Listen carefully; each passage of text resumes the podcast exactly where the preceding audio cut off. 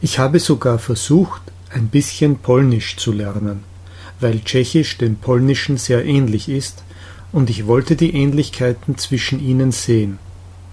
Ich habe ein paar Artikel gelesen, die von einem polnischen Link-Mitglied geschrieben waren.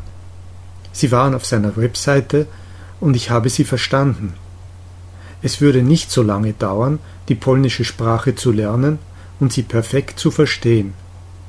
Damals war Polnisch nicht bei Link verfügbar und ich musste jede Lektion in Link importieren.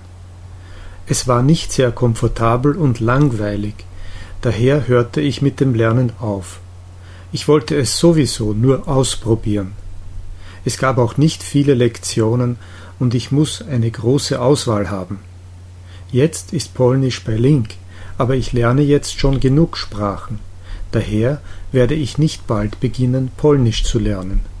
Vielleicht werde ich mich in der Zukunft auf Polnisch konzentrieren. Wer weiß.